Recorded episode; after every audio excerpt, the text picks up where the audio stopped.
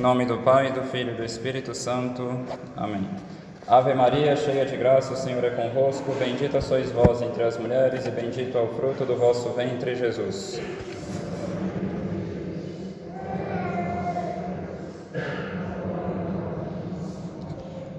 Nossa Senhora das Dores, em nome do Pai, do Filho e do Espírito Santo. Amém. Então, festejamos hoje a festa de Cristo Rei e vale a pena nessa festa fazer algumas reflexões sobre o reinado concreto de Nosso Senhor em nossas almas. E para isso, então, escolhi alguns trechos do Evangelho de São João também, apesar de não ser a leitura da missa de hoje, mas que tem um nexo com o reinado de Nosso Senhor. Então, em João 15, versículo 16, Nosso Senhor diz: Não fostes vós que me escolhestes, mas eu vos escolhi, e vos constituí para que vades e produzais fruto, e o vosso fruto permaneça. Logo após essas palavras, Nosso Senhor diz aos apóstolos: Isso é o que eu vos mando, que vos ameis uns aos outros. E Santo Agostinho, comentando esse texto, diz que quando nosso Senhor nos pede para produzirmos fruto e que nosso fruto permaneça, o fruto que Ele espera de nós é o fruto da caridade. Ou seja, o que nosso Senhor diz, logo depois de ter dito aos apóstolos que produzam frutos, Ele diz que vos ameis uns aos outros. Assim, nosso Senhor reina em uma alma quando a caridade reina nela. A caridade faz com que tenhamos um mesmo querer e um mesmo não querer com nosso Senhor. É por isso que, na medida em que uma pessoa cresce na caridade, ela começa a querer cada vez mais para o outro, para o próximo, aquilo que nosso Senhor quer para ele, ou seja, o bem dele, a começar pela salvação, o céu, e tudo que contribui para que ele alcance o céu, e não só o céu, mas um grande lugar no céu. Então a caridade nos faz ter um mesmo querer e um mesmo não querer que nosso Senhor. Então começamos a querer para o próximo aquilo que ele também quer para o próximo. Por isso que queremos para o próximo as virtudes, por isso que queremos que Ele remova de sua vida os obstáculos que o impedem de voar mais livremente para o céu. Ou seja, queremos que Ele abandone o pecado, os vícios e assim por diante. Enfim, esse querer o bem do próximo se estende a todos, justos e pecadores, pois queremos para eles aquilo que o coração de Jesus também quer para eles. Então, quanto mais uma pessoa se une ao coração de Jesus, mais ela deseja para todos aquilo que o coração de Jesus deseja para elas. Um mesmo querer, um mesmo não querer. Logo, o amor de Deus deve nos levar ao amor do próximo. É o que diz São João na sua primeira epístola, capítulo 4, versículo 20 e 21. Se alguém disser amo a Deus, mas odeia seu irmão, é mentiroso. Porque aquele que não ama seu irmão, a quem vê, é incapaz de amar a Deus, a quem não vê. Temos de Deus este mandamento: o que amar a Deus, ame também o seu irmão. Então, eu gostaria de falar de uma das principais coisas que destroem o nosso amor ao próximo e a união que deveria haver entre nós, católicos, e esse mal é o falar mal do próximo. Porque se o reinado de nosso Senhor consiste particularmente e sobretudo nisso, principalmente, no reinado da caridade em nossas almas, e se a caridade nos faz querer ter o mesmo querer e o mesmo não querer que nosso Senhor, então, consequentemente, a caridade e o reinado de nosso Senhor nos fará amar o próximo e eu gostaria de falar aqui de um dos principais obstáculos que nos impedem, que nos impede de nos amar, de, de amar o próximo e, consequentemente, a nós mesmos. Então, o apóstolo São Tiago diz, na, na sua epístola, no capítulo 4, Meus irmãos, não faleis mal uns dos outros.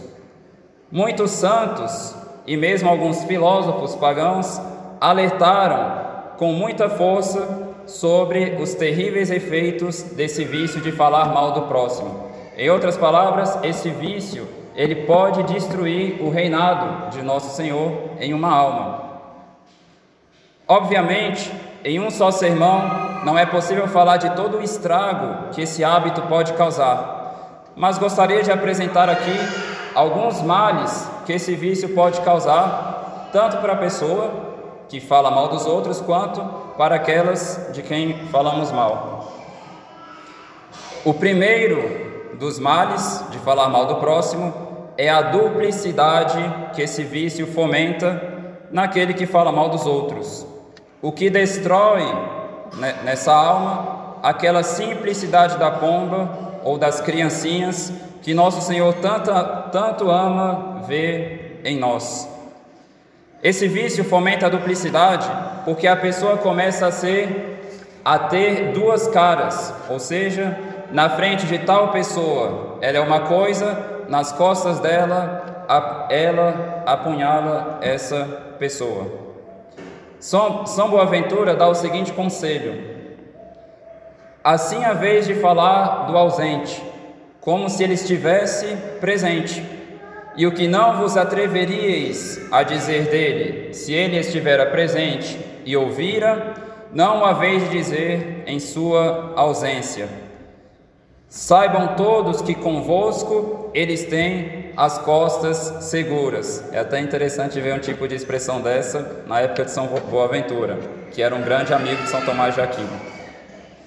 Outro efeito funesto né, do falar mal dos outros, a pessoa que fala mal dos outros começa a perder pouco a pouco os verdadeiros amigos, aqueles que vivem ao seu redor.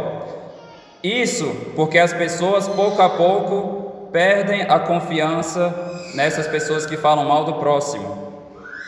Elas raciocinam da seguinte forma: se essa pessoa fala dos outros quando eles estão ausentes, como saberei eu que ela não falará de mim na minha ausência? Se ela apunhala os outros pelas costas, como saberei eu que ela não fará o mesmo comigo? Repito, não só os santos usavam esse tipo de exemplo, alguns filósofos pagãos da antiguidade já diziam esse tipo de coisa, então não é irracional pensar nisso. Outro efeito do pecado de falar mal dos outros é uma espécie de reflexo, ou seja, o que a pessoa que fala mal dos outros faz com os outros, ela começa a suspeitar que os outros fazem com ela. Ela sabe que ela fala dos outros nas costas, e pouco a pouco ela começa a suspeitar de todos, ou seja, a pensar que os outros também falam dela. Ela é uma pessoa dupla, e pouco a pouco pensa que os outros agem com a mesma duplicidade para com ela. Outro efeito e um dos piores, digamos, um dos que mais atrapalha a vida espiritual, a pessoa que fala mal dos outros, pouco a pouco perde a paz e a tranquilidade interior. Ela desconfia constantemente dos outros e, para aqueles que ela teve a coragem de falar mal de alguém, ela teme constantemente que descubram por aí o que ela andou falando dos outros. A pessoa que fala mal dos outros não fica em paz, ela se desespera.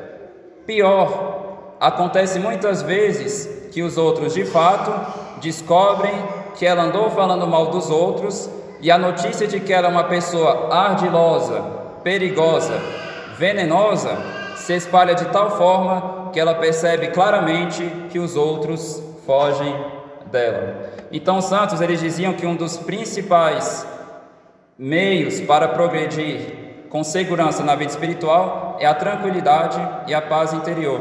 Tanto que uma das regras de discernimento dos espíritos, né, que muitos santos dão, como Santo Inácio de Loyola, São Francisco de Sales, uma dessas regras é analisar se os pensamentos que estão vindo em nós estão tirando a nossa tranquilidade ou não. Se um certo pensamento está nos perturbando, ou ele vem do mundo, Ou ele vem do demônio, ou ele vem de nós mesmos, mas jamais de Deus. Deus nunca inspira a perturbação interior. Deus sempre inspira a paz e a tranquilidade. E mesmo quando ele inspira o arrependimento em um pecador, é um arrependimento doce, um arrependimento que não leva ao desespero, né? é um arrependimento que mantém a, pe a pessoa, apesar da dor, numa certa tranquilidade. Outro efeito, a pessoa que fala mal do próximo começa a ter um coração duro para com os outros. Por quê? Santo Agostinho explica que o falar exprime de alguma forma o nosso querer. As pessoas não têm acesso direto à nossa vontade. Não tem como elas enxergarem o tempo todo diretamente aquilo que eu quero. É impossível, só Deus pode fazer isso. E uma das formas de manifestar nossa vontade a alguém é o nosso falar. Então, aquilo que eu falo manifesta de alguma forma aquilo que está dentro de mim, a minha vontade. Ora, quando falamos mal de alguém, manifestamos de alguma forma o nosso mal querer para tal pessoa. Se o falar manifesta vontade, quando eu falo mal de alguém, isso manifesta uma vontade de querer o mal de alguém e de alguma forma destruímos das, um dos principais bens que uma pessoa pode ter, ou seja, a boa reputação que ela merece ter, apesar de algumas conseguirem destruir isso de tal forma, sobretudo quando se, se trata de um pecador público, mas a princípio todo mundo tem direito à boa reputação, e quando falamos mal de alguém, estamos destruindo esse bem dela. Uma pessoa que perde a sua reputação, ela praticamente perde muita coisa. Então, quando falamos mal de alguém, estamos contribuindo para arruinar a vida de tal pessoa, de quem falamos mal. E já que a caridade é querer o bem para o próximo, e o nosso falar manifesta o nosso querer de alguma forma, quando falamos mal de alguém, estamos agindo no sentido contrário da caridade. Ao invés de querermos o bem, estamos querendo o mal para aquele próximo. Enfim, como é triste quando uma amizade se funda sobretudo nesse hábito que os amigos adquiriram de se darem a liberdade de falarem mal dos outros. Essa amizade se funda então no mal querer para os outros, ao invés do bem querer inspirado pela caridade. Depois disso, e eu poderia ainda falar de muitos outros males que esse vício causa, não é de se admirar que São Tiago Apóstolo tenha dito o seguinte, isso no capítulo 3 da sua epístola: Se alguém não cair por palavra, este é um homem perfeito, capaz de refrear todo o seu corpo. E mais à frente, a partir do versículo 9, ele diz: A língua, porém, nenhum homem a pode domar. Quando ele diz isso, ele compara o fato dos homens conseguirem domar todos os animais, né? conseguirem domar todo tipo de terreno natural, tudo o homem consegue conquistar, mas a sua própria língua parece que ele não consegue. É mais fácil domar um animal do que domar a própria língua. Né? Aqui é a comparação que ele estava fazendo. A língua, porém, nenhum homem a pode domar. É um mal irrequieto cheio de veneno mortífero. Com ela, né, com a língua, bendizemos o Senhor, nosso Pai, e com ela amaldiçoamos os homens, feitos à semelhança de Deus. De uma mesma boca procedem a bênção e a maldição. Não convém, irmãos, que seja assim. E também uma frase muito forte da pequena Jacinta, né, uma das crianças que viu Nossa Senhora de Fátima, quando ela estava no hospital em Lisboa, ou seja, dois anos após a, as aparições, com nove anos de idade, a gente sabe que Nossa Senhora visitava ela e ela falava muitas frases impressionantes. Uma das coisas que ela disse para a irmã que cuidava dela no hospital foi a seguinte: Não fale mal de ninguém e fuja de quem diz mal. Claro, Existem algumas regras que os santos deram sobre quando convém falar dos outros uma coisa que seja ruim. Por questão de tempo, eu não vou abordar esse assunto, seria muito extenso falar disso. Mas em resumo, seria o seguinte: primeira analogia, apresentamos o doente para um médico, ou seja, apresentamos o estado ruim de uma pessoa para alguém que realmente pode ser útil para tratar a doença da pessoa. Só essa regra basta por si para mostrar que não se fica falando dos outros o tempo todo a todo mundo. Então, assim como a gente apresenta um doente para um médico, assim como a gente apresenta a doença para o médico também, assim também nós vamos, quando for para falar algo ruim de alguém, nós vamos falar isso para alguém que pode tirar a pessoa daquela situação ruim. Ou seja, eu não vou falar isso para todo mundo e eu não vou falar o tempo todo, né? Basta ter apresentado o doente ao médico e acabou. Alguns exemplos. Vamos supor que um pai de família, né, ou seja, ele tem cuidado das ovelhas dele, que são os filhos dele. Então, o pai de família, ele tem, ele é por assim dizer o médico da família.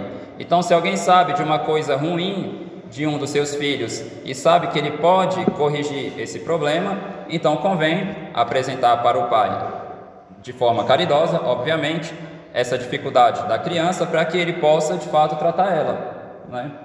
Inclusive, Santo Inácio de Loyola, quando ele tinha que é, apresentar uma coisa ruim sobre alguém da companhia, a fim de corrigir a pessoa, ele tinha o seguinte reflexo: se, se para resolver o problema, resolver o problema, basta que eu fale para uma pessoa, isso eu não falarei para duas. O que, que, é interessante né, no raciocínio de Santo Inácio? Porque às vezes acontece, vamos supor, você sabe que uma pessoa pode corrigir o problema de alguém e você quer falar para ela. Só que no momento que você vai falar para ela, tem outras pessoas ao redor dela, então a gente se aproveita né, do fato de que aquela pessoa pode resolver o problema, para falar também perto de outras pessoas, para que outras saibam também o problema de tal pessoa. Né? Então a gente tem um pouco essa malícia e que Santo Inácio ele percebeu muito bem, por isso que ele era muito cauteloso. Então não se fala o tempo todo e quando se fala é para alguém que pode resolver o problema. Outro motivo que os santos davam, quando o bem comum exige que denunciemos os lobos que podem destruir o rebanho. Assim, por exemplo, São Paulo denuncia certos cristãos oriundos do farisaísmo que militavam contra o seu apostolado, esvaziando, por assim dizer, o valor da cruz de Cristo. A gente pode dar o exemplo também do Papa São Pio X, denunciando os modernistas e assim por diante. O bem comum exige né, que apontemos os lobos a fim de que as ovelhas fiquem longe dele, mas é um outro contexto em que está enraizado também a questão do bem do próximo, o que é muito diferente do simples fato de sair falando mal é, de certas pessoas, o que com certeza não é para o bem comum. Né? Tem casos muito específicos em que isso se faz. Então, por exemplo, o padre tem uma certa obrigação de denunciar alguns erros que se espalham por aí. Por quê? Porque envolve o bem comum e simplesmente porque estamos repetindo aquilo que a igreja sempre ensinou. Alguns santos, é um caso um pouco mais específico, diziam que podemos também fazer isso para aliviar o coração. Ou seja, quando alguém sofre muito por causa de alguém que lhe fez mal. Então a pessoa pode confiar isso a um amigo, sobretudo para pedir ajuda e orientação. Então, às vezes acontecia de algum santo sofrer tanto a perseguição de alguém que ele não dava conta mais de segurar isso consigo, ele tinha que compartilhar isso para um amigo o que acabava falando de algum mal que outra pessoa estava fazendo para ele. Mas, em todo caso, é algo que se fazia raramente, não se fala o tempo todo, e quando se fala, é sempre buscando o bem da pessoa. Né? O falar o tempo todo, sobretudo em grupos, né, mostra que, em certo sentido, as pessoas fazem a felicidade delas consistir em falar dos outros.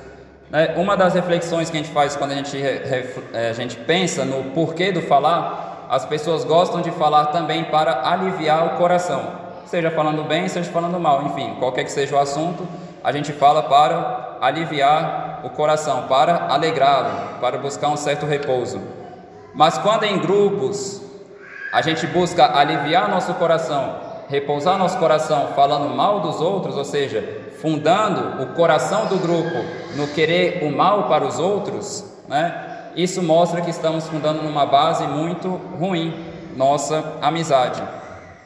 Quem dera as pessoas fizessem a felicidade delas consistir em falar de Deus e das coisas de Deus.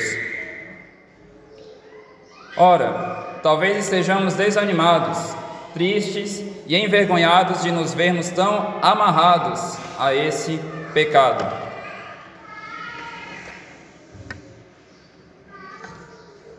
No entanto, se percebemos que temos esse terrível defeito a corrigir, não desanimemos, mas recorramos com humildade ao coração de Jesus. Não é porque caímos com frequência nesse defeito que tudo está perdido. Tem uma solução. Coloquemos-nos com humildade, primeiramente, aos pés de nosso Senhor Jesus Cristo, como Maria Madalena, e peçamos perdão por termos ofendido tanto o seu coração com tal pecado. Suportemos com paciência e humildade os efeitos oriundos do nosso vício, ou seja, as pessoas terem se afastado de nós, o fato de termos perdido a confiança das pessoas e assim por diante. Reconheçamos que merecemos isso, né? Mas recorramos à bondade do coração de Jesus. Se as pessoas não mais se interessam por nós por causa disso, saibamos que nosso Senhor se interessa por nós. Ele veio para os pecadores, ele veio atrás da ovelha perdida, veio como um médico atrás do doente. Busquemos a força para segurar a língua na comunhão. Percebemos que ela é muitas vezes mais forte do que nós. Percebemos que somos fracos. Devemos então buscar a força no Santíssimo Sacramento. Nosso Senhor se dá a nós nesse sacramento em forma de alimento.